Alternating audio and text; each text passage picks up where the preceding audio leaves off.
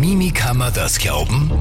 Der Faktencheck-Podcast, hostet bei 886. Grüß euch, servus, herzlich willkommen zu Mimi kann man das glauben, dem Faktenchecker-Podcast, Folge 5 inzwischen schon, halbrundes Jubiläum, so Wahnsinn. Hurra!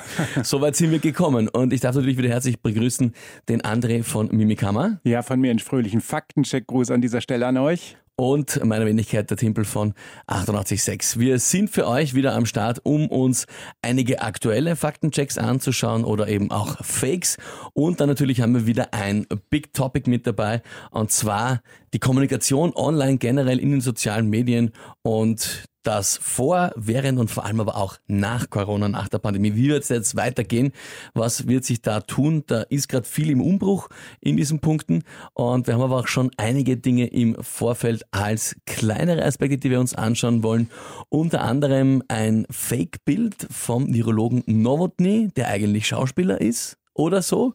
Das haben wir mit dabei. Dann werden wir noch kurz eingehen auf ein großes Beweisvideo, das ultimative Beweisvideo, nämlich so ist es verkauft worden und zwar für die Plandemie. Habe ich selber ein paar Mal gesehen, wo das geteilt worden ist und darauf verwiesen worden ist sehr, sehr spannend, weil da sehr viel zusammenkommt. Da werden wir dann auch ein bisschen drüber plaudern. Und den Beginn äh, möchten wir aber machen mit äh, was ganz anderem, nicht immer nur Corona, sondern du hast gesagt, es gibt auch, und da hätten wir jetzt im ersten Augenblick nicht dann gedacht unbedingt, aber auch in puncto Olympia einiges an spannenden Meldungen, die sie dann doch nicht so ganz als richtig oder teilweise als ganz falsch herausstellen. André, womit wollen wir beginnen? Ja, wir reden ja bei solchen Sachen immer von anlassbezogenen äh, Meldungen, Falschmeldungen oder skurrilen Geschichten. Das ist in den letzten Jahren ja ein bisschen vergessen worden, denn wir haben ja nur Corona gehabt. Wir haben Corona als allüberschattendes Thema gehabt, aber grundsätzlich war es ja vorher immer so, immer wenn irgendwo draußen in der Welt was passiert ist, gab es dazu auch Meldungen, skurrile Meldungen, gab es Falschmeldungen, es wurde verstrickt mit Mythen, Mythen und mit, mit Verschwörungstheorien. Und jetzt haben wir natürlich Olympia und hurra, wir haben auch hierzu ein paar Meldungen, die so ein bisschen skurril sind, ein bisschen verrückt sind. Die eine Meldung ist schon ein paar Tage her. Eine richtige Meldung war es ja eigentlich nicht. Es war eher ein Foto oder zwei Fotos im Vergleich. Es ging da um diese Schanze, die inmitten eines Industriegebietes aufgebaut wurde. Furchtbarer Aufreger. Ein Skandal, wie schier was sein kann und trist und schrecklich und überhaupt. Ja, wir aus unserer mitteleuropäischen romantisierten Wintersportsicht finden das natürlich natürlich ganz katastrophal, muss man dazu sagen. Wie sieht es bei uns aus? Wir sehen Wälder, wir sehen Schnee, wir denken an einen Berg und da oben steht dann so eine Schanze drauf. Nun, in China ist das halt ein bisschen anders. Da haben sie tatsächlich, und das war halt kein Fake, dieses Ding in ein Industriegebiet gebaut. Jetzt muss man ein großes Aber dahinter setzen. Es waren also zwei Bilder, die unterwegs waren, die komponiert wurden zusammen. Also im oberen sah man im Hintergrund diese Kühltürme, das untere war ein sehr dunkles, ja nahezu dreckig wirkendes Bild, äh, wo dann diese Schanze aus der Entfernung aufgenommen wurde. Hier muss man natürlich sagen, hier wurden zwei sehr kontrastreiche Bilder ausgesucht. Bewusst, bewusst. Äh, zwei Bilder, die wirklich eine traurige Szenerie auf aufgebaut haben. Bei dem einen hat man so das Gefühl gehabt, dass die Farbe, die Sättigung so ein bisschen rausgenommen wurde, dass das noch dreckiger aussah. Das sind natürlich Extrembilder, diese, die verstörend wirken. Spannend ist, und das haben einige auch gemacht, dass die haben das Promo-Bild, das chinesische Promo-Bild dieser Schanze, das das PR-Bild herausgesucht und da ist die Schanze natürlich genau im Gegenteil dargestellt. Wunderschön illuminiert, teilweise waren Bäume zu sehen an den Rändern und das war wunderbar. Hier sehen wir, wie Framing funktioniert. Framing bedeutet ja, dass Bedeutungsrahmen aufgebaut werden. Wir haben einmal einen sehr dreckigen negativen Bedeutungsrahmen, der schon fast skandalös wirkt. Und dann beim PR-Bild haben wir genau den gegenteiligen äh, Bedeutungsrahmen, der natürlich wunderschön wirkt. So, und jetzt muss man sagen, ja klar, die Chance gibt es. Und ich habe es ja eben schon angedeutet, wir Europäer haben ja ein ganz bestimmtes Bild, wie Wintersport auszusehen hat. Und man darf das ja auch nicht ganz unkritisch sehen. Wir roden ja ganze Hänge, um Schanzen darauf zu bauen bauen. Und die Chinesen haben halt gesagt, oder das, äh, in China wurde halt gesagt, okay, wir haben halt den Platz innerhalb dieses Industriekomplexes und bauen das Ding da. Dafür mussten halt jetzt nicht extra Bäume gerodet werden. Ich finde, das Spannende ist aber natürlich, erstens einmal, die Wahrheit wird wahrscheinlich irgendwo in der Mitte sein. Also es wird, wenn du dort dann wirklich stehen würdest, wie, war der Natur da, wird es wahrscheinlich so sein, ja, okay, rundherum ist es nicht ideal, aber so schier wie auf diesen beiden Fotos, die uns überall präsentiert worden sind, wird sich wahrscheinlich auch nicht anfühlen. Aber in beide Richtungen eben, wie du gesagt hast, ist es ein bisschen gedreht und genau. geschoben worden. Ich finde das immer sehr spannend, weil man es sehr oft und schon ewig lange dieses Prinzip kennt. Ich vergleiche das gerne mit zum Beispiel solchen Klatschmagazinen, so die halt über Stars und so weiter reden oder auch über Politiker teilweise und wo dann Fotos hergenommen werden von Paparazzi, wo dann steht, ganz schlechter Zustand, ist er krank oder schon am Sterben oder sie. Und dann siehst du halt jemanden, der einfach wo steht und halt gerade so ein Hänger des Auge hat und dann komische Lippen. Und dann ist natürlich das Problem, ja, wahrscheinlich schaust du am Tag 200 Mal so aus. Ey. Wenn du halt das, den falschen Moment nimmst von einem Foto oder auch Screenshots von Pressekonferenzen oder von Interviews und hat gerade so die Augen zu oder kurz vorm Niesen oder was auch immer, dann kann man das sehr schnell in die eine Richtung drehen und sagen, um Gottes Willen, na wie der jetzt ausschaut, na das ist furchtbar. Und dann hast du eine Geschichte, damit du quasi was zum Erzählen genau. hast und einen Aufreger hast. Währenddessen hingegen wiederum Promotion-Fotos von Stars, da denkt man sich, na so schauen die wahrscheinlich selten am Tag aus im normalen Zustand. Ist aber dasselbe Prinzip dahinter. Du kannst halt einen Aufreger erzeugen, wo eigentlich wahrscheinlich nicht ja. viel zum Aufregen ist.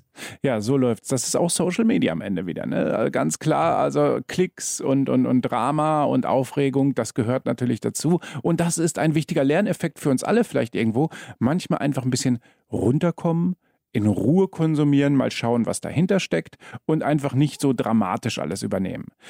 Gehen wir kurz weiter. Es gibt ja noch zwei weitere schöne Olympiageschichten. Einmal die Geschichte, ein ZDF-Reporter ist zusammengebrochen bei der Übertragung. Ja, das stimmt tatsächlich. Aber was daraus gemacht wurde, das stimmte natürlich dann nicht.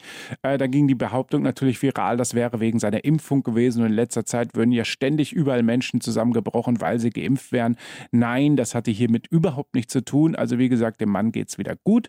Es war nichts mit der Impfung und er hat auch schon wieder Grüße gesendet, dass alles in Ordnung ist. Das ist ja was, das überhaupt jetzt schon seit eineinhalb eineinhalb Jahren eigentlich, seit es die Impfung gibt, dauernd und überall und ständig lesen und hören egal wo und wann und wie wer umkippt oder zusammenbricht oder sonst ja. was, wird plötzlich irgendwo dann geschrieben, das war die Impfung, ganz besonders was mit äh, Fußballern und Sportlern, ja. die dann reihenweise umgefallen sind und das ist alles erst jetzt und alles wegen der Impfung. Und dann gab es da ganz viele Faktenchecks dazu, wo dann ganz klar geschrieben worden ist, es gab erstens keinen Anstieg bei diesen Fällen seit der Impfung. Punkt zwei, ganz viele davon waren gar nicht geimpft, äh, dieser Fälle, die ja. sie gebracht haben. Teilweise sind Zahlen hergenommen worden aus dem Jahr 2019. Besonders blöd, da hat es noch keine Corona-Impfung gegeben. Und es ist primär eher ein Thema, das bei vielen Sportlern, das schon auch lange davor behandelt worden ist, das Thema, einfach zu hoher Leistungsdruck ist und die sich einfach mit Methoden teilweise auf Höchstleistungen bringen, die der Körper halt nicht verträgt ja. und aushält. Wir reden hier auch von Korrelation und Kausalität. Also Korrelation bedeutet, dass natürlich etwas irgendwo einen Zusammenhang hat, also in diesem Fall einen zeitlichen Zusammenhang. Es gibt Impfungen und gleichzeitig brechen irgendwo Menschen zusammen. Kausalität würde in diesem Fall bedeuten, es sind Menschen zusammengebrochen, weil sie vorher geimpft wurden. So, und hier ist halt dieser Unterschied, hier gibt es nur die Korrelation. Also es gab zu dem Zeitpunkt Impfungen, es gab zu dem Zeitpunkt Menschen, die umgekippt sind, aber das eine hatte mit dem anderen nichts zu tun. Und gerade das Wichtigste, nur was gleichzeitig passiert, ist es sehr wichtig, dass das nicht unbedingt was miteinander zu tun hat. Also wenn ihr jetzt ein Glas Wasser trinkt und auf der Tangenten baut sich einer ein, hat ja. das nichts damit zu tun, weil ihr ein Glas Wasser trinkt, dass der einen Unfall baut. Was wir noch haben, ist dann auch eine amüsante Geschichte von einem Foto. Ja, amüsante Geschichte. Ein, ein Foto, das im Umlauf gebracht wurde, das es angeblich aus China stammt von den diesjährigen Olympischen Spielen, wo die DDR-Flagge aufgehängt wurde, also die Flagge der Deutschen Demokratischen Republik, die es ja nun nicht mehr gibt seit vielen Jahren. Hier sprechen wir von so einem, einem sogenannten Hybrid-Fake. Also ein Teil ist wahr und ein Teil ist falsch. Wahr ist das Foto, das ist echt, das gibt es wirklich. Das wurde tatsächlich mal aufgenommen. Da hat, ist keiner mit Photoshop hingegangen und hat das manipuliert. Falsch ist wiederum die Beschriftung. Es stammt natürlich nicht aus China 2022, sondern, und auch das ist ein bisschen skurril, aus Kanada äh, 2019. Und hier ist es wiederum spannend, das wurde absichtlich gemacht. Nicht, weil die DDR noch existiert hat, sondern das waren in Gedenken an die Winterspiele 1988 wurden die Teilnehmerflaggen nochmal aufgehängt. Und da wiederum, damals 1988 war die DDR natürlich noch dabei. Das ist eine extrem spannende Entstehungsgeschichte, wie man da hinkommt und dass man dann sagt, okay, es ist sogar aus äh, einer aktuellen Zeit mehr oder weniger, plus minus jetzt ein paar Jahre, aber trotzdem real, also dass es kein Fehler war. Und mhm. dann nimmt man es her und muss eben wieder mal irgendeine Geschichte draus dran, was es halt nicht ist. Aber lustig, dass das eben auch bei Olympia so ja, passiert. Ja, ja. Ich, ich musste, musste gerade an dieser Stelle eine liebe Kollegin von mir denken, die meinte, das Faktenchecken an sich ist nicht, macht nicht so viel Spaß, aber es ist unwahrscheinlich lustig, lustig wenn man die ganzen Anlässe dazu anschaut. Also das macht dann wieder Spaß. Was ist da unterwegs und wie kommt das zustande? Und da hat sie vollkommen recht. Blöderweise natürlich halt dann, was draus wird, ist dann halt weniger lustig natürlich, ja. weil das ist oft das Problem, was dann draus gedreht wird. Und passenderweise zu einem Foto, oder respektive zwei Fotos waren es in dem Fall, das war auch eine sehr seltsame Geschichte, die mir immer und immer wieder begegnet ist und sehr, sehr sich auch für mich komisch angefühlt hat, weil ich es im ersten Augenblick nicht ganz einordnen konnte. Und zwar die Geschichte der Virologe Novotny ist in Wahrheit Schauspieler. Ich war mir zu 99 Prozent sicher, dass mal das nicht stimmt, aber da gab es dann dieses Foto von einem Titelblatt von der Kronenzeitung. Und das war dann extrem verwirrend. André, was genau ist da passiert? Ja, das war sehr spannend. Es war wirklich dieses Bild, wurde dann verteilt, diese, diese Titelseite von der Kronenzeitung. Und da stand dann halt drauf, Skandalenthüllung und so weiter, große Recherche, dass der Herr Nowotny halt gar kein Virologe wäre, sondern nur ein Schauspieler, der einfach die ganze Zeit da etwas sagt. Damit sollte er natürlich, oder es wirkt, als ob er damit diskreditiert wird. Und, und ja, und da war natürlich die große Frage, stimmt das jetzt, stimmt das nicht? Und hier geht man natürlich ganz faktencheckerisch ran und schaut sich so eine, ja, so eine Titelseite oder dieses Foto einer Titelseite natürlich erstmal an. Spannend, inhaltlich war das schon wieder so absurd, dass man eigentlich schmunzeln musste. Mhm. Das, das, alleine schon die Werbung, die darunter zu sehen war. Also das eingeblättert, dass, dass, dass verschiedenen, für verschiedene Impfungen geworben wurde, also für die einzelnen Impfstoffe und für die einzelnen Firmen. Da, da waren so Sachen, dass man sagt, Moment, da passt doch was nicht. Und hier will uns schon jemand auf die Fährte führen, dass man merkt, okay, das ist überzogen, vielleicht sogar eine Art Satire oder nur ein Spaß. Das konnte man merken. Und dann konnten wir ganz genau schauen, wir nehmen also immer Vergleichspunkte, man nimmt eine aktuelle Titelseite der Krone oder in diesem Fall nimmt man das, es war angeblich der 5. Februar, äh, dann nimmt man sich die echte Titelseite des 5. Februars und schaut, na, das sind ganz andere Sachen gewesen, die da drauf waren. Und dann gehst du los und vergleichst. Du vergleichst, wie bei diesen Suchbildern früher. Weißt du, kennst du die noch, wo du genau. Sachen eingekreist Fehlerbilder, hast? Fehlerbilder. Ja, ja. Und genau das machen wir auch. Also im Grunde genommen ist Faktchecken manchmal genau auch das, dass du hingehst und schaust, was steht da, was steht da, wo sind die Unterschiede. Und dann findest du natürlich reichlich Unterschiede, sei es im Schriftsatz, sei es einige Wörter, die unterschiedlich geschrieben wurden oder unterschiedlich in der Breite waren, die immer auftauchen auf den Titelseiten. Äh, und dann merkst du natürlich, okay, das ganze Ding ist erfunden. Spannenderweise haben das viele Menschen geglaubt. Es gab sogar mal einen ähnlichen Fall in Deutschland. Da wurde ein Artikel des Spiegels gefälscht und da stand dann der Bruder von Karl Lauterbach, also dem aktuellen Gesundheitsminister in Deutschland, hätte ein Interview gegeben, wo er erzählt, dass sein Bruder mal in der Kindheit eine schwere Kopfverletzung gehabt hätte und seitdem nicht mehr richtig drauf ist. Also man hat auch da schnell gemerkt, das ist ja, so, so ein Gemisch aus Verleumdung, aber auch Spaß irgendwo, weil es völlig absurd war, der Bruder von Karl Lauterbach. Und in diesem Fall haben wir eine sehr ähnliche Konstellation, wo man nicht weiß, ist das jetzt ein Schmäh, ist das jetzt ein, ist das eine, eine Diskreditierung oder ähnlich. Aber man kann drauf kommen über diese Sachen, dass es halt eine Fälschung ist. Wohl zur Not gehen wir rüber zur Krone und fragen mal nach. Stimmt, die ist von dem Gebäude hier nicht weit weg, wo wir das aufzeichnen. Ich finde, das Spannende ist ja dran, äh, ich mache sowas selber immer wieder mal gerne anders bezogen, dass ich ein Zeitungscover, meistens von den Boulevardmedien, halt einfach irgendwie abfälsche für Satirezwecke und dann einfach so übertrieben dämliche Sachen hinschreibe, wo ich mir halt denke, das muss, also ich, ich zweifle dann oft, dass ich, das kann unmöglich wer ernst nehmen. Und ähm, ich verstehe, also es ist davon auszugehen, dass das einfach Satire war und die aber offenbar so geartet war, dass sie nicht für jedermann erkennbar war. Und deswegen möchte ich da jetzt unter Anführungszeichen, wer auch immer das gemacht hat, oder zumindest, das weiß man noch nicht, also ich habe es zumindest mhm. noch nirgendwo rausbekommen, ein bisschen insofern in Schutz nehmen, dass ich sage, ich weiß nicht immer, ob alle Menschen, wenn ich irgend sowas poste, irgendein Satire-Titelblatt, alle gleich erkennen, dass das Satire ist. Und in dem Fall wirklich, also das ist, wenn Sie sich auch anschaut, online wird sehen, ja, die schauen sich ein bisschen ähnlich vielleicht, aber halt, dass der Virologe, der zigfach äh, renommiert ist und Interviews gibt, ein Schauspieler ist, da da hat sich vielleicht jemand gedacht, das ist so deppert, das glaubt ja. man keiner. Aber das ist nach hinten losgegangen. Wir haben zwei Probleme an dieser Stelle. A, die Trollerei. Es gibt ja nicht nur Negativ-Trollerei, sondern generell auch diese spaßige Trollerei. Die ist ein wichtiger Bestandteil der Internet-Popkultur. Die ist schlichtweg da und die gibt es immer. Ja, sei es diese Spaß-Postings über Chemtrails oder damals, als die Demos hier in Wien wieder angefangen sind und da hieß es ja, die Wiener, Wiener Linien oder überhaupt in Wien würde dann durch die Gullideckel geimpft werden. Ja, genau. Das ist natürlich Trollerei. Und Trollerei ist immer da und das kann sein, dass das hier auch Trollerei war. Das zweite ist, wir dürfen den Bestätigungsfehler, also den sogenannten Bestätigungsfehler nicht vergessen. Viele Menschen glauben genau das, von dem sie überzeugt sind. Und wenn dann so etwas daherkommt und jemand glaubt eh, dass, das, dass der Mann keine Qualifikation hat und dann sehen sie eine Titelseite und schauen nicht genau hin und sehen das Foto und sagen sich, aha, jetzt steht es schwarz auf weiß da, der Mann ist ein Schauspieler, ich habe es immer gewusst, dann begehen sie den Bestätigungsfehler und halten sowas für real. Und das ist ein schmaler Grad oft. Also im Moment inzwischen, man, man schreibt es auch immer wieder, teilweise jetzt nicht nur bei Corona, auch teilweise bei unseren Politikern mit gewissen Chats und mit gewissen sonstigen Aussagen oder auch ihrer Corona-Politik, wenn man da oft satirische Meldungen macht und, und Memes macht, so wie ich das mache, ich denke mir dann oft selber nachher, wenn ich so nochmal sage, ja, eigentlich hätte der Natur drauf da. Also ja, das ist oft Realität und Satire sind manchmal nicht unterscheidbar. Das habe ich in den letzten Jahren auch lernen müssen. Und leider immer weniger aktuell hat man das Gefühl. Also inzwischen, wie gesagt, die Chatprotokolle denkt man sehr oft, das kann nicht echt sein. Und da kommt man drauf, ach so, nein, ist echt. Ich sehe es auch immer als Kommentare immer mhm. wieder bei mir so, ist das jetzt echt oder ist das Satire? Da muss ich oft nur schon, na, ist eh, da hast du einen Link, kannst schauen. Mhm. Aber in dem Fall eben auch, also ein bisschen missglückt worden, weil doch einige dann geglaubt haben, dass das so ist. Wie du sagst, sie wollten halt das sehen, was sie gerne glauben wollten. Wir haben noch eine kleine Sache, die wir, äh, zwei kleine Dinge, die wir ansprechen wollen. Und zwar auf der einen Seite, wir haben es äh, gerade vorher erwähnt, das ultimative Beweisvideo für eine Plandemie. Das habe ich einige Male referenziert gesehen in den letzten Tagen und Wochen und ihr habt da einen super Artikel auf mimikama.at, der das im Detail auseinander nimmt. Das ist aber, haben wir uns äh, vorher ausgemacht, zu lange, um es hier im Podcast zu machen. Vor allem, man sieht ja dann auch die Bilder nicht. Aber ich empfehle wirklich, einen Artikel anzuschauen, weil es sehr, sehr spannend ist. Und das, was wir schon hier besprechen können, ist das Schema, nach dem genau. vorgegangen worden ist bei diesem Video.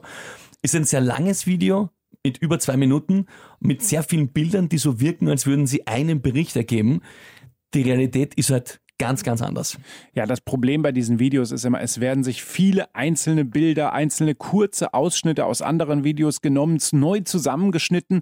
Und wenn du dann so ein Video prüfst, was dann auf einmal auf, äh, auf den ersten Blick sehr eindeutig wirkt und auch sehr tendenziös wirkt, wenn du das dann prüfst, musst du halt rekonstruieren oder dekonstruieren, besser gesagt, woher das Ganze stammt. Und dann nimmst du das und suchst die einzelnen Schnipsel und dann kriegst du heraus, aha, das stammt aus dem einen Video, das stammt aus einem anderen Video, hier haben wir nur ein Standbild, das das kommt aus einer ganz anderen äh, Szenerie und, und einem ganz anderen Kontext. Und dann erst kannst du anfangen aufzulösen, was dahinter steckt. Und das macht es extrem zeitaufwendig und auch extrem schwierig, weil du jedes einzelne Video finden musst und dann erklären musst, aus welchem Kontext diese einzelnen Schnipsel wieder stammen. Denn oftmals werden ja bewusst bestimmte Sachen ausgelassen, wenn so etwas geschnitten wird, bewusst ein Hintergrund verschwiegen und das wirkt dann, wenn es neu zusammengestellt wird, wieder ganz anders. Und das war auch bei diesem Video der Fall und hier haben wir uns wirklich hingesetzt und die einzelnen Stellen herausgesucht, ja, und auch dementsprechend beschrieben, was dort wirklich zu sehen ist. Und das ist, ich finde es wirklich faszinierend und in dem Sinne auch problematisch, weil zum Beispiel einmal geht es darum, Ärzte sind nur Schauspieler und dann wird da quasi ein Set gezeigt.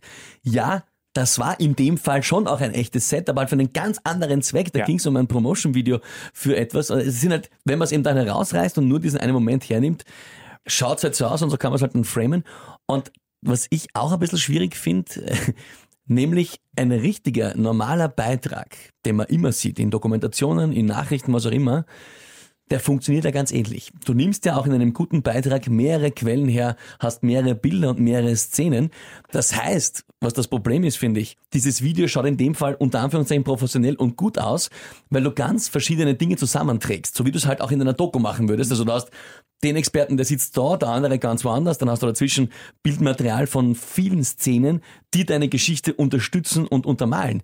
Das heißt, das Prinzip ist ja bei einer echten Doku, einem echten Beitrag sehr, sehr ähnlich, wenn nicht fast gleich, was es dann für viele am ersten Blick noch viel schwerer unterscheidbar macht. Das Problem ist einfach, woher kommen dann die Quellen und was steckt dahinter für einen Kontext? Also normalerweise bei Dokus in, in, in, in klassischen, seriösen Medien kannst du halt immer fragen, wo ist das her, was steckt dahinter und du bekommst eine Antwort. Bei solchen ja, viralen Videos geht das, geht das nicht. Das ist das große Problem an die dieser Stelle.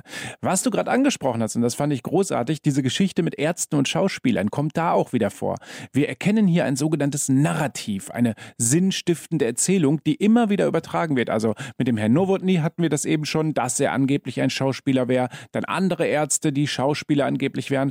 Der Hintergrund solcher Geschichten ist, dass der Glaube an Ärztinnen und Ärzte geschwächt wird, dass immer gesagt wird, das sind doch nur Schauspieler, die dort im Fernsehen auftreten. Das sind gar keine echten Medizinerinnen und Mediziner.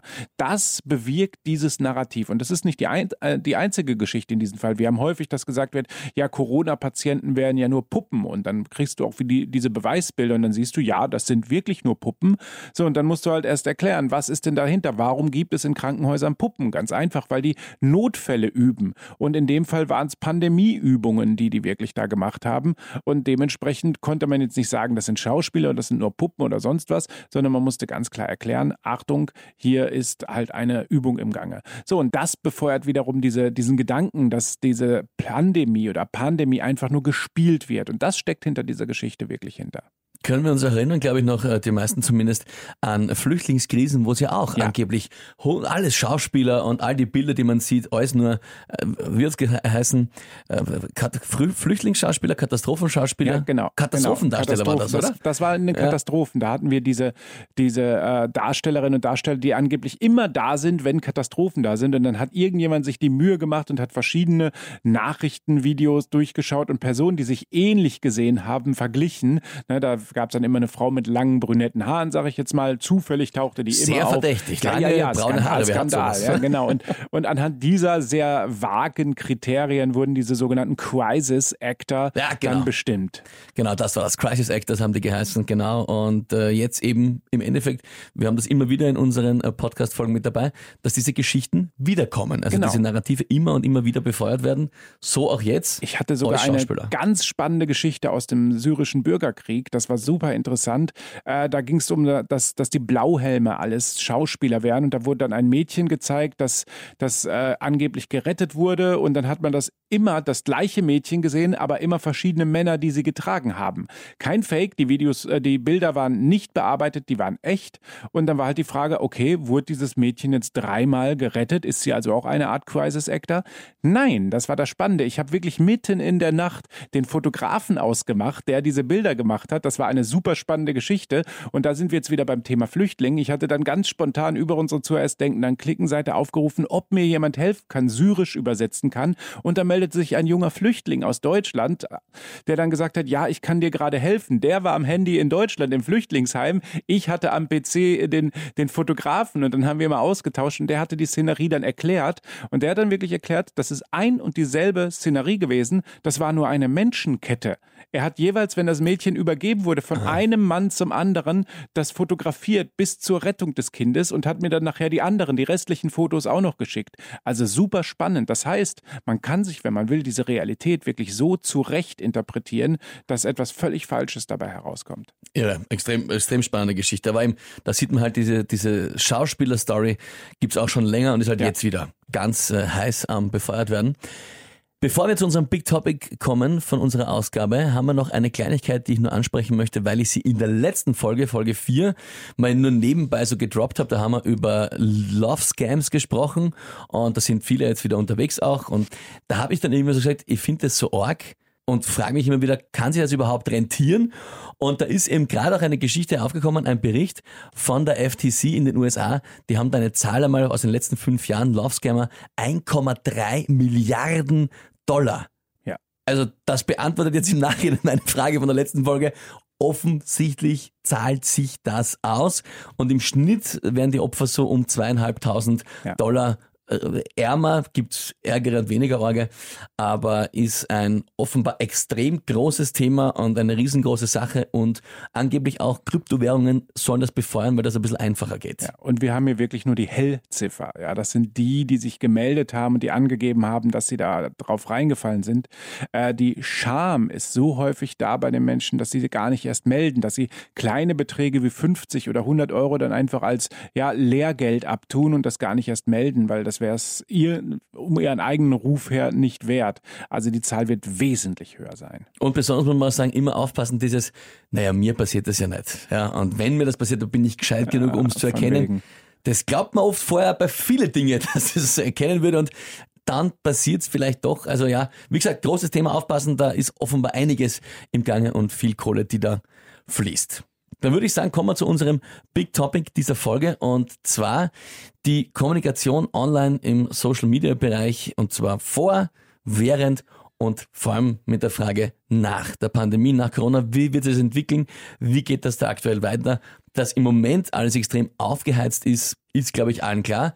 Aber André, beginnen wir mal mit einer Einordnung für uns. Ja, wir haben ja eben schon einige Teile in diesen, dieses Themas angeschnitten. Was war früher? Was wie sahen Falschmeldungen aus oder wie sind einige Themen groß geworden? Wir haben natürlich eine Gruppe, die interessanterweise immer schon da war, die immer eine Anti-Haltung hatte, die immer Gegenhaltung hatte und die jetzt gerade im Bereich des Coronavirus und der Pandemie auch auf Social Media sehr groß wirkt, muss man ganz klar sagen. Das Spannende ist, Corona ist ja eigentlich nur eine Art Katalysator für diese Haltung, die an sich ans Tagesgele äh, Tageslicht gelegt wird. Und jetzt ist natürlich spannend, wie wird sich das weiterentwickeln? Die Pandemie war jetzt wirklich zwei Jahre lang. Wir haben damals, während die Flüchtenden nach, nach Europa gekommen sind, hatten wir nicht so einen langen und so einen intensiven Zeitraum, der, wo aber sich schon gezeigt hat, dass viele Menschen am Ende mit einer Anti-Haltung reagiert haben. Am Anfang noch sehr, sehr äh, zuversichtlich. Im Laufe der Zeit wurde das Thema dann kritischer und am Ende hat sich die Anti-Haltung dann sehr sehr stark kristallisiert. Und das haben wir in dieser Pandemie jetzt auch gemerkt, auch speziell auf Social Media. Am Anfang, gerade während des ersten Lockdowns, ja, wir waren alle noch sehr zuversichtlich, wir haben alle mitgemacht, wir haben auf uns geachtet, auf andere geachtet. Aber genauso ist, hat sich das auch wieder verändert. Wir sind jetzt gerade an einer Stelle, wo Menschen nicht nur Pandemie müde sind, sondern echt keinen Bock mehr drauf haben und auch schon fast aggressiv sind.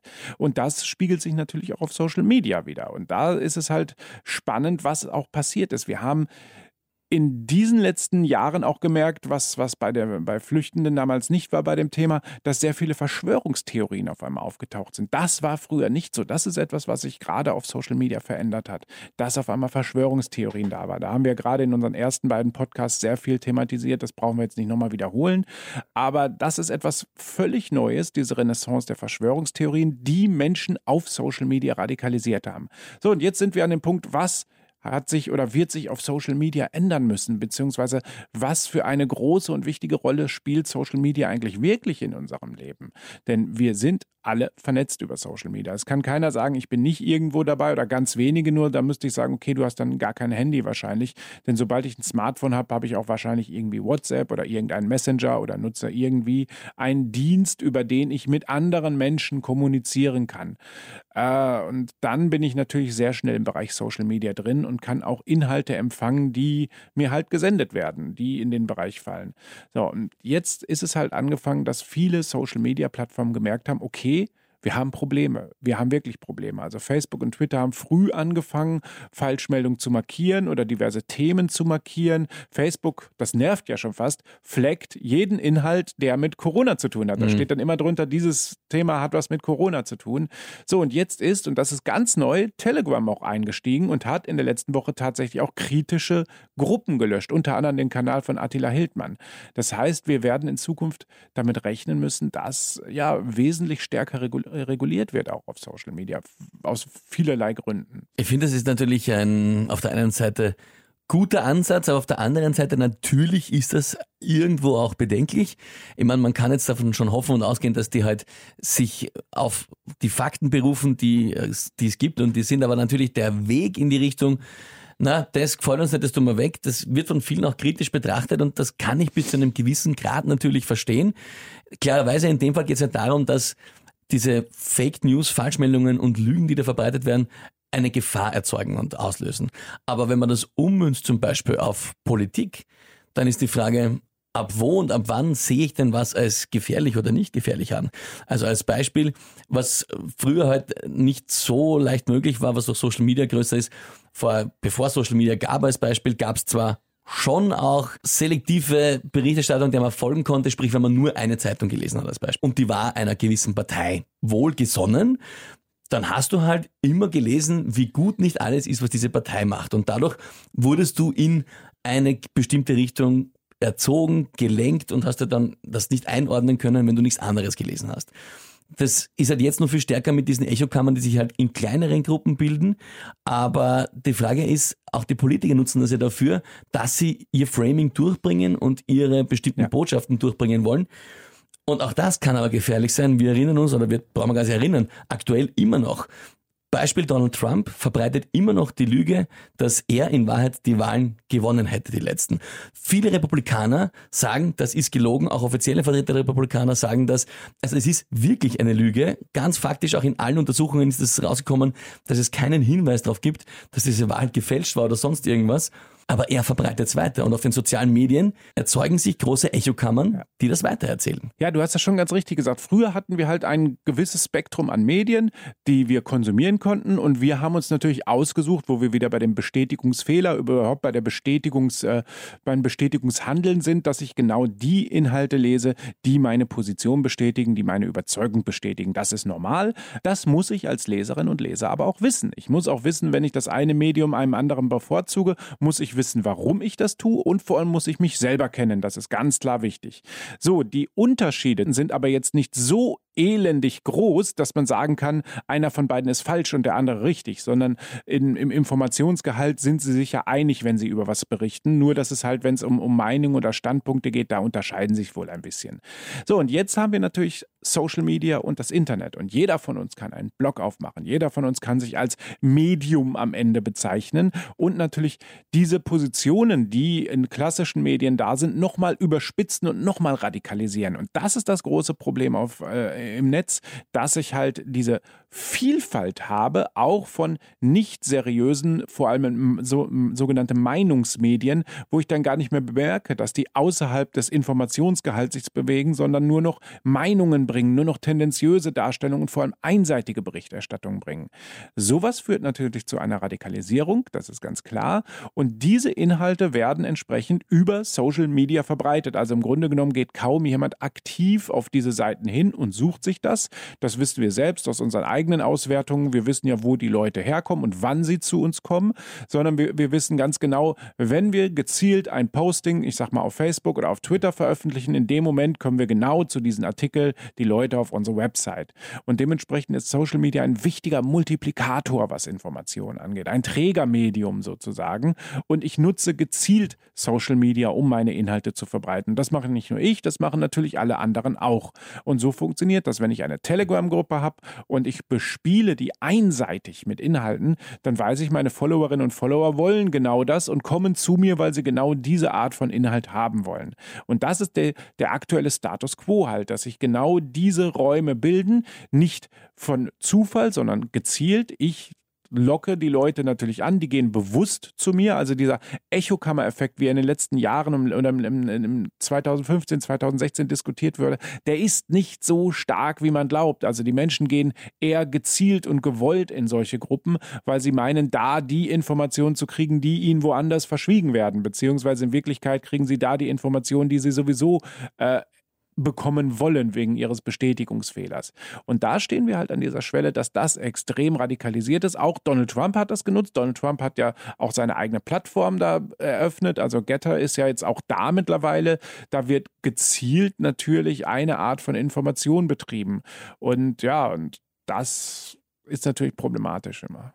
Und vor allem ist es äh, auch ein, ein Filter Social Media, weil eben, wie du sagst, ich kann mir ja aussuchen, in welche Gruppe ich mich reinbegebe, um, wo ich schon weiß, wie du sagst, dort kriege ich nur das, seien es jetzt Facebook-Gruppen, Telegram-Gruppen, egal was auch immer für einen Kanal ich eben da auswählen will, wo ich schon weiß, was ich kriege. Und natürlich dann eben ist es noch dazu auf Social Media teilweise so, diese ausgewählten Meldungen, das, was dich am ehesten interessiert, ja. die für dich ausgewählten Meldungen, gerade auf Facebook ein Riesenthema, wenn du besonders oft klickst auf Meldungen, wo es um Verleugnung geht oder um Fake News, die halt eben irgendwas, was du öfter anklickst, halt befeuern, dann werden die halt noch öfter angezeigt und noch oben, noch weiter oben auf deiner Timeline erscheinen. Und das Ganze ist natürlich das Problem. Ja, schön, dass sie da jetzt versuchen, Filter einzubauen, die sozialen Medien und schauen, okay, wir weisen trotzdem darauf hin, das ist ein Faktencheckzentrum, da könnt ihr draufklicken, um das und das zu sehen und so weiter. Ist die Frage, Hilft das? Also gibt es da irgendwie einen Trend zu sagen, dass das wirklich funktioniert mit diesem Hinweis? Übrigens, da geht es um Corona, klickt mal auf unser Infozentrum. Es hilft bei Leuten, die wissen, dass das existiert. Ich habe in mhm. meinen Vorträgen und Workshops immer genau so eine Folie dabei. Das sind ein paar Folien, wo ich dann die Leute raten lasse, was siehst du da? Ist das Information, Meinung, Werbung äh, oder sogar Fake News? Und an einer Stelle ist eine Folie, die zeigt einen Screenshot, wo unten eingeblendet ist sogar, diese Nachricht wurde von unabhängigen Faktenprüfern geprüft und als falsch dargestellt. Und dann frage ich immer so, was seht ihr hier? Hier und dann kommt häufig, ja, das ist eine Information. Andere sagen, ja, weiß ich nicht, das ist eine sehr komische falsche Information, könnte auch falsch sein. Dann frage ich immer, woran erkennt ihr denn, dass, dass das falsch ist? Und da sagt niemand, ja, weil es drunter steht, weil Facebook das markiert hat, sondern ja, diese Seite ist komisch, die kenne ich nicht. ja, die Überschrift ist halt komisch, das kann ich nicht glauben. Das ist gut. Das ist gut, wenn man diesen Riecher hat, finde ich ganz großartig. Aber der, der wahre Punkt an dieser Stelle ist halt, es wird eingeblendet durch Facebook, dass es überprüft wurde. Und das wiederum wird von vielen Menschen einfach übersehen. Und das macht es auch wieder sehr interessant, dass, dass viele ja das Netz nutzen und viele auch schon wissen, dass oder den Riecher haben, dass etwas komisch sein kann. Aber wie einzelne Techniken funktionieren und was eingesetzt wird, das wiederum verstehen viele dann doch am Ende nicht. Es ist extrem schwierig, diese Sache natürlich, das an den Mann, an die Frau zu bringen, dieses Bewusstsein und dieses halt mhm. halt noch mehr drauf schauen. Aber was ich vorher schon kurz angesprochen habe, ist eben natürlich auch, muss man an diesen großen Konzernen, diesen großteils amerikanischen, aber auch anderen Länder, äh, Konzernen, halt ein gewisses Maß an Vertrauen entgegenbringen. Und wenn wir jetzt denken an bestimmte Leaks und bestimmte Aussagen von ehemaligen ja. Mitarbeitern bei Facebook, die wissen teilweise, dass Dinge, die auf ihren Plattformen sind, schädlich sind für ihre Nutzer oder auch falsch sind und lassen es trotzdem online, weil es ihnen insofern Geld bringt, weil die User viel Zeit verbringen, viel hey. Werbung sehen und Werbung geschalten wird. Und das ist natürlich problematisch. Wir brauchen uns da überhaupt nichts vormachen. Social Media funktioniert, indem wir dran gebunden werden. Das ist das Ziel der Plattformbetreiberinnen und Betreiber. Sie wollen, dass wir zu ihnen gehen und so lange wie möglich dort bleiben. Punkt. Alles andere ist relevant. Die wollen ja nicht, dass man hingeht und sagt, ja, tschüss, jetzt warst du drei Minuten da, schön, dass du da warst, wir sehen uns übermorgen wieder. Nein, Ziel ist, wirtschaftlich gesehen, du bist am besten rund um die Uhr da drauf und wenn du mal nicht dabei bist, hast du Angst, etwas zu verpassen. So, und wie kriegst du das hin? Indem du Emotionen schürst, indem du sie bindest mit den Themen, die sie mögen, indem du wirklich sie, ja, quasi magnetisch an sie haftest. Und das ist das ganze Ziel dahinter. Und alles andere, ja, schön, wenn man versucht, irgendwie Kampagnen, ich nenne es häufig auch Whitewashing-Kampagnen, dann äh, fährt, um dann zu sagen, ja, wir tun ja alles, dass du auch geschützt wirst. Und ah, wirtschaftlich gesehen geht es ja darum gar nicht eigentlich. Na, leider eben nicht, sondern eben um diese Bindung und halt natürlich um mhm. Gewinnmaximierung, weil äh, klar, als äh, drittreichster Mann der Welt braucht mhm. Mark Zuckerberg ordentlich Kohle, weil der arme Mann ja, muss die Nummer eins werden. Nein, aber Spaß beiseite, natürlich ist das einfach das Ziel, was die haben. Ja, sicher. Spannendes Beispiel, das es noch deutlicher macht, sind Dating-Plattformen.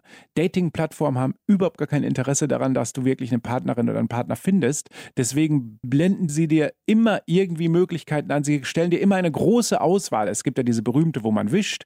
Und da gibt es ja nicht nur immer ein Ergebnis, wo, dann, wo du dann hingehst und sagst, yo, jetzt habe ich meine Partnerin oder Partner gefunden, sondern du hast auf einmal fünf, sechs und während du mit einer Person schreibst, werden schon die nächsten wieder äh, gematcht und, und du wirst eigentlich immer wieder dran gebunden, weil du meinst, okay, vielleicht ist die nächste Person ja besser oder die Person besser. Das heißt, die haben gar kein Interesse, dass du da siegreich rausgehst, sondern dass du immer weitermachst und, und immer mehr mitmachst. Und das ist natürlich auf den äh, anderen sozialen Plattformen ein bisschen, weil du das Dating gerade ansprichst, ansprichst, ähm, was auch die Politik wiederum ja versucht, nämlich mhm. quasi dir attraktiv vorzukommen ja. und sich als sexy und gut zu verkaufen für dich, als guter Partner unter Anführungszeichen.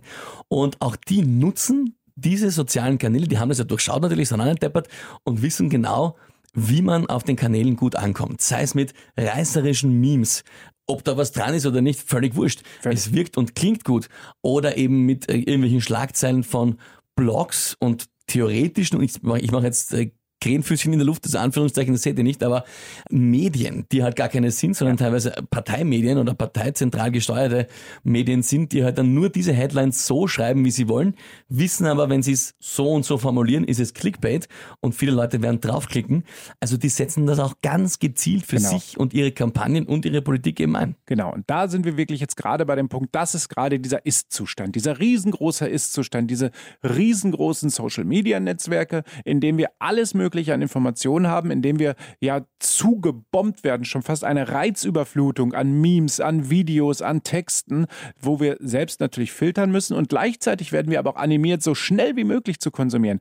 Habt ihr mal jemanden beobachtet, der TikTok-Videos schaut? Das ist unwahrscheinlich spannend. Erstmal sind diese, TikTok ist eine Plattform, äh, wo man auch Videos schaut. Diese Videos sind meist kurz, 15 bis 60 Sekunden. Und wenn einem ein Video nicht gefällt, wischt man das zur Seite und das nächste startet ad hoc. Und genau das ist das Verhalten vieler Menschen, die TikTok konsumieren. Da fängt was an, gefällt mir nicht, zack, das nächste. Und vielleicht wird, es wird ständig gewischt und einfach über, einfach manchmal auch einfach nur Likes gegeben, ohne dass man das Ganze angeschaut hat, sondern einfach, ich finde den Kanal toll, ich lasse eh immer ein Like da.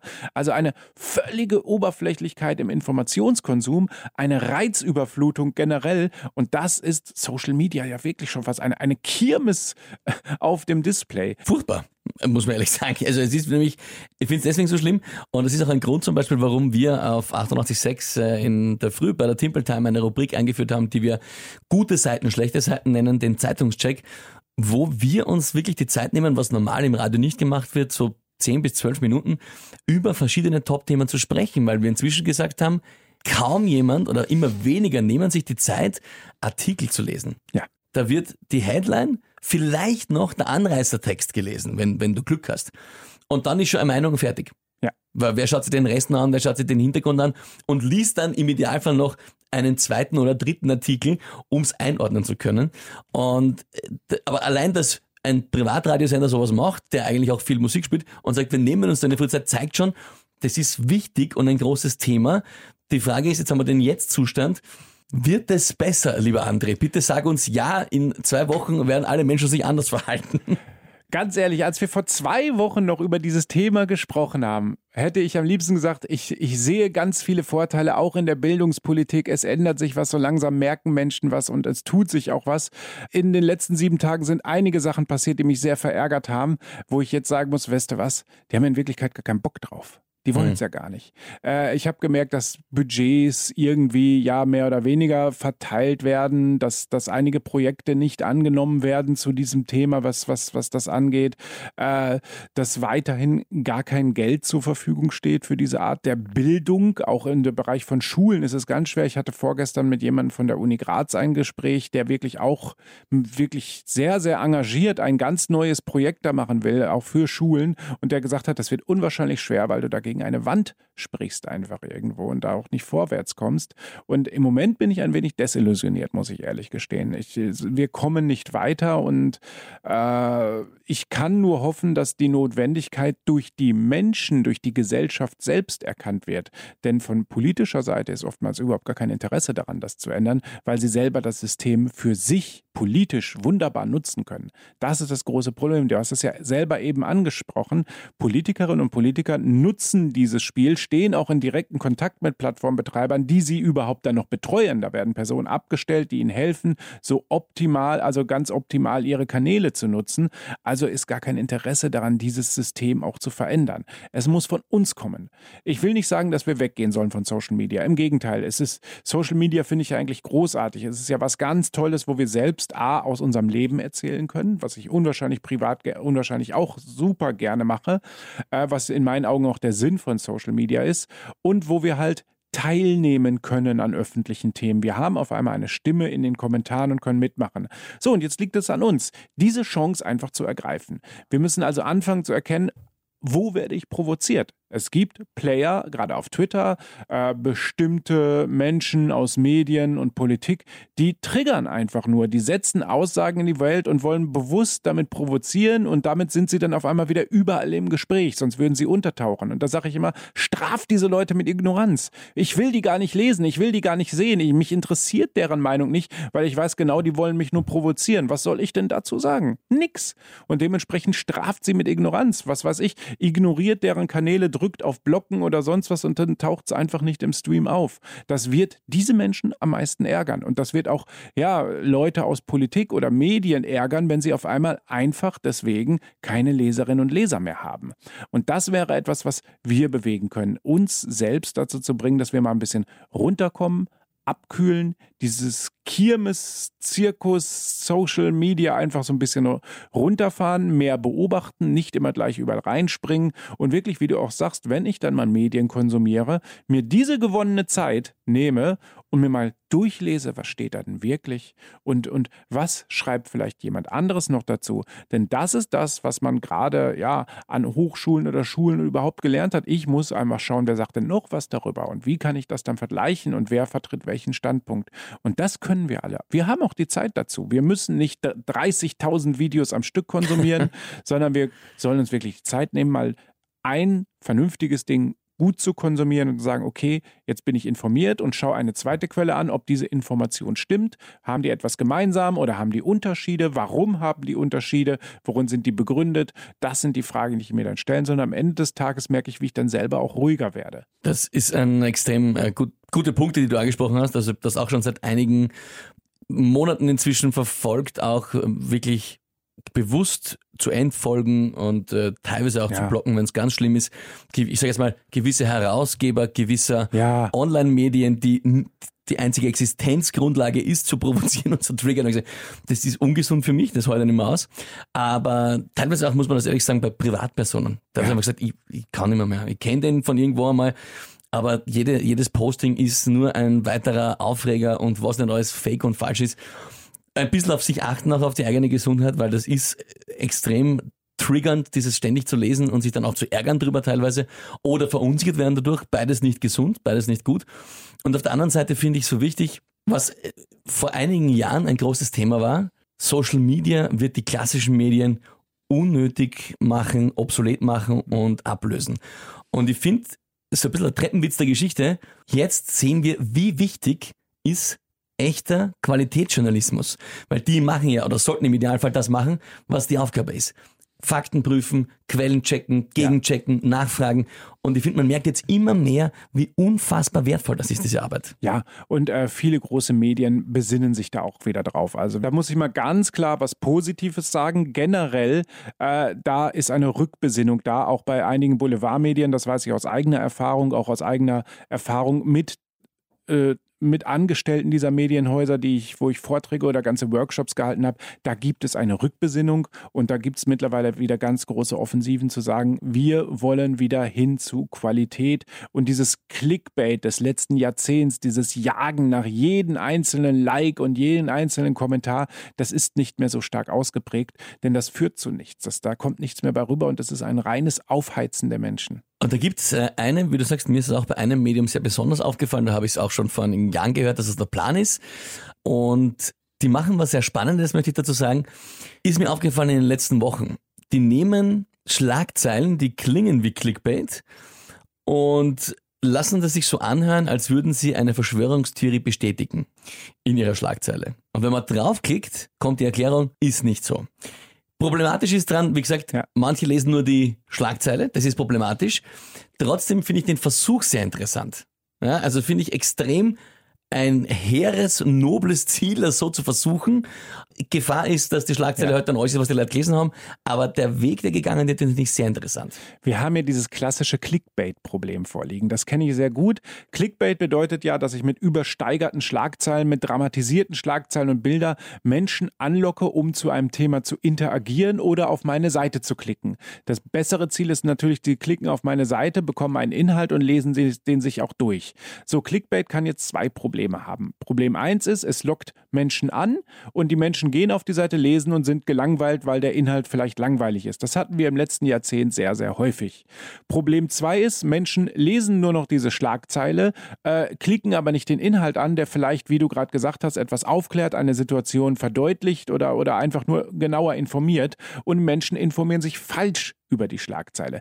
Das sind die beiden Probleme des Clickbaits. Ideal ist dementsprechend ein, ein, ein komplementäres Clickbait, also einmal gute, starke Schlagzeilen plus einem guten, starken Inhalt, sodass Menschen auf Dauer wieder lernen und sagen, ja, ich kann dem Inhalt vertrauen oder ich kann der Schlagzeile vertrauen und kriege auch was geliefert. Das ist das, was ich auch bei Journalistinnen und Journalisten immer ver äh, vermittel und sage, ihr sollt clickbaiten, ihr dürft clickbaiten, wenn ihr einen geilen Inhalt wirklich gemacht habt, wenn er wirklich großartig ist und ihr macht kein Clickbait, dann liest das keiner. Das mhm. ist das Problem und das ist das, was du auch gerade erklärt hast. Da ist dann ein wirklich schöner Inhalt äh, irgendwie ist da, der wirklich auch erklärt eine Situation. Da musst du letztendlich eine Art von Clickbait machen. Gut, problematisch ist es, wenn der natürlich gezielt irreführend ist. Da sind wir dann in Grauzonen, das, die man nochmal vielleicht genauer definieren müsste. Aber wenn ich weiß, ich habe was Tolles geschrieben, bitte, dann muss auch der Haken, dass die Leute da einsteigen können, wirklich groß und stark genug sein. Und das ist eben also vollkommen klar, sage ich auch so ein, ein guter Hook, äh, ein guter Tease, wie wir das sagen, äh, im Radio zum Beispiel, ist extrem wichtig, damit ich den Inhalt ja. rüberbringen kann. Aber eben in dem speziellen Fall, was ich da immer wieder merke, ist, ich glaube, dass das natürlich Absicht ist, um eben auch diese Leute anzusprechen, die vielleicht eher Verschwörungstheorien äh, setzen, um sie zu holen und zu sagen, aha, ich habe was und dann nämlich die Aufklärung. Aber eben ist die Frage, wie gut das funktioniert, ob das vielleicht nicht so ein bisschen problematisch sein könnte. Aber summa summarum können wir, glaube ich, sagen, äh, wir sind schon äh, ein bisschen lang äh, in dieser Folge wieder, wobei wir uns da keine engen Grenzen setzen. Aber wir können sagen, die Ist-Situation ist problematisch, ja. vielschichtig. Wir haben einige Ecken und äh, Enden, wo wir Probleme haben im Moment. Wir haben es gerade in Corona, wie du gesagt hast, besonders nochmal vor die Augen geführt bekommen, wie problematisch das sein kann mit diesen Quellen, die irgendwie problematisch sind, mit diesen Gruppen, wo man nur hört, was man hören will und mit vor allem auch Institutionen, nicht nur Politik, aber auch, die das System inzwischen perfekt beherrschen und spielen wie ein Klavier. Die wissen genau, wo sie welche Tasten drücken müssen, damit das funktioniert, was sie haben wollen und damit das rüberkommt. Und das Resümee ist wahrscheinlich, es liegt wirklich an uns, dass wir uns dann nicht so spielen lassen wie so ein Klavier. Ja. Es sind wir am Ende, denn es ist niemand da, der der oder es sind nur wir, ganz klar, um es auch so auszudrücken. Das ist aus der Verzweiflung heraus fällt mir da auch kein anderer Satz ein. Ich kann mich nur auf mich verlassen und ich muss mich regulieren, vor allem kennen. Ich muss wissen, wie reagiere ich auf diverse Sachen, warum reagiere ich so, wem vertraue ich, wem vertraue ich nicht, warum vertraue ich einigen mehr als anderen und das muss ich halt lernen und Selbstreflexion ist ein ganz wichtiger Faktor. Da würde ich sagen, haben wir, glaube ich, eine schöne Folge mal wieder für euch äh, zusammengeplaudert von Mimikama das Glauben. Und dann würde ich damit auch mal überleiten zu unserem Big Topic der nächsten Woche, das sich, finde ich, jetzt sehr schön ergeben hat, nämlich Überschrift journalistische... Journos. Journalisten. Mit D am Anfang. journalistisches Arbeiten, dass wir einfach mal wirklich nächste Woche eine große Zeit widmen werden, um zu schauen, wie sollte das eigentlich im Idealfall bei einem Qualitätsmedium funktionieren? Wir werden dann, glaube ich, auch ein bisschen darüber plaudern, wie es ein paar Jahre lang nicht funktioniert hat. Ja. Auch Social Media geschuldet eigentlich. Es hat auch damit zu tun gehabt. Und äh, wie macht man es eigentlich richtig? Du hast ja immer wieder auch Vorträge mit Journalisten und Journalistinnen, sprichst mit ihnen darüber, wie erkennt man Fake News und Fakten und so weiter. Und ich glaube, das ist sehr, sehr spannend und eben heute noch so viel wichtiger, als es vielleicht jemals zuvor war, diese Art von Arbeiten nach vorne zu heben und auch sich anzuschauen, wie es funktionieren soll. Das also das Big Topic für unsere nächste Folge und ansonsten natürlich noch der Verweis, gerne bitte auf mimikama.at schauen, da gibt's so viele wahnsinnig tolle, gute Artikel. Ihr habt euch euer Team ausgebaut in den letzten Wochen, also jetzt noch mehr zu lesen und auch äh, Plus-Abo kann man sich natürlich nehmen, um Mimikama und eure Arbeit zu unterstützen. Und ihr könnt auch gerne auf unseren sozialen Kanälen reinschauen. André auf Twitter, ich überall eigentlich, äh, was was also gibt. André auch, aber der André ist primär auf Twitter aktiv und ihr könnt auch gerne bei uns übrigens auf 806 reinhören, wenn ihr wollt. Gell? Äh, da sind wir, bin ich auch zu hören, jeden Tag in der Früh. Und damit würde ich sagen, vielen Dank fürs Zuhören und bis zum nächsten Mal. Ja, super, bis zum nächsten Mal. Tschüss.